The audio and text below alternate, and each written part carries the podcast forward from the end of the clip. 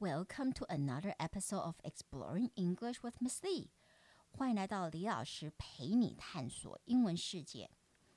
大家早餐都吃什么呢？我通常是一片吐司，就是 a piece of toast，还有一杯 cappuccino 就可以了。呃，然后是这边顺便再感谢一些那个一些听友的那个赞助我喝咖啡，我都有 po 在那个 IG 的那个 story 上面。OK。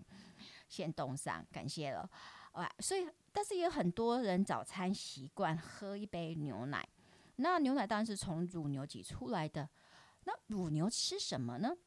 大家应该马上反应就是 grass，吃草啊，grass。那我今天就是要讲一群很幸运能每天吃到巧克力的牛奶，啊，那不是牛奶，是奶乳牛，拍谁？Right，so here we go。What do dairy cows eat? You will answer grass. Well, today I'm going to tell you about some lucky chocolate eating dairy cows in Australia. Their owner, Farmer James, says that chocolate and lollipops are actually good dietary options for cows because they contain sugar and oil two essential foods that keep dairy cows producing milk. Do you know that dairy farmers often give their cows sugar to give them energy? Well, I didn't know about this. Anyway, Farmer James finds a way to better the environment too.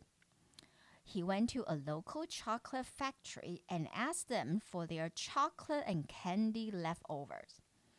One might want to know if the milk produced by Farmer James' cows tastes different. Well, actually, it tastes just like other cows' milk. 所以，What do dairy cows eat？乳牛都吃什么呢？我们想牛嘛，对不对？应该就是 you will answer grass，应该就是说草啊，就是牛牛都嘛是吃草或者 corn 或者玉米嘛 ，right？well, today I'm going to tell you about some lucky chocolate eating dairy cows in Australia. 那今天 today I'm going to tell you about some lucky chocolate eating dairy cows in Australia. 今天我要跟你讲，有一群在澳洲很幸运的，可以每天吃巧克力的乳牛。 the owner, Farmer James, says that chocolate and lollipops are actually good dietary options for cows. 他们的主人，their owner Farmer James, Farmer James 就是他们的主人，says that chocolate and lollipops are actually good dietary options. 巧克力和棒棒糖，有时候我们也会说 lolly，lolly 也是棒棒糖的意思。 are actually good dietary options，事实上是一个很好的呃饮食的选择 for cows 对于乳牛来说。为什么呢？Because they contain sugar and oil，因为它们包含了 because they contain sugar and oil，包含糖和油。Two essential foods 两个很基础的食物，that keep dairy cows producing milk。那个那个这两个基础的食物，就是能够让乳牛能够持续的产生制造出牛奶。Do you know that dairy farmers often give their cow sugar to give them energy？那你知道那个乳那什么酪酪农？OK，酪农常常会给他们的牛。often give their cow sugar to give them energy。那然后这是为什么要给他们糖呢？就是给他们能量。其实我真的也不知道，原来乳牛是要吃糖和油才能够产牛奶哦。这我真的完全不知道。So I really didn't know about this. Okay. Anyway. Farmer James find a way to better the environment too.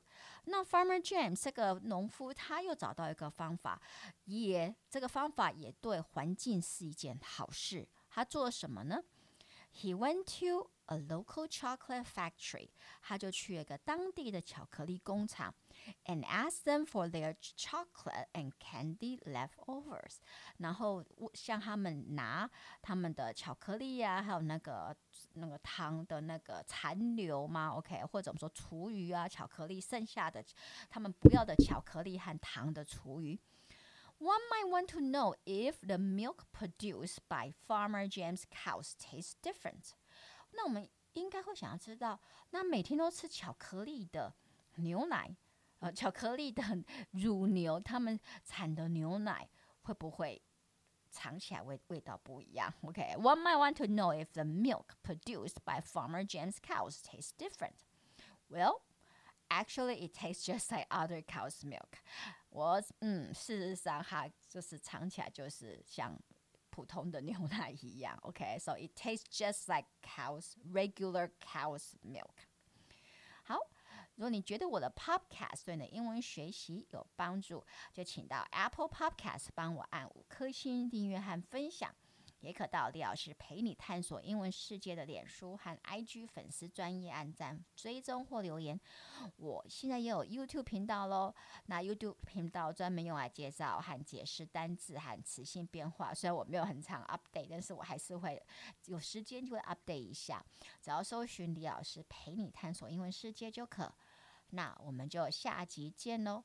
Talk to you next time on Exploring English with Miss Lee. Goodbye.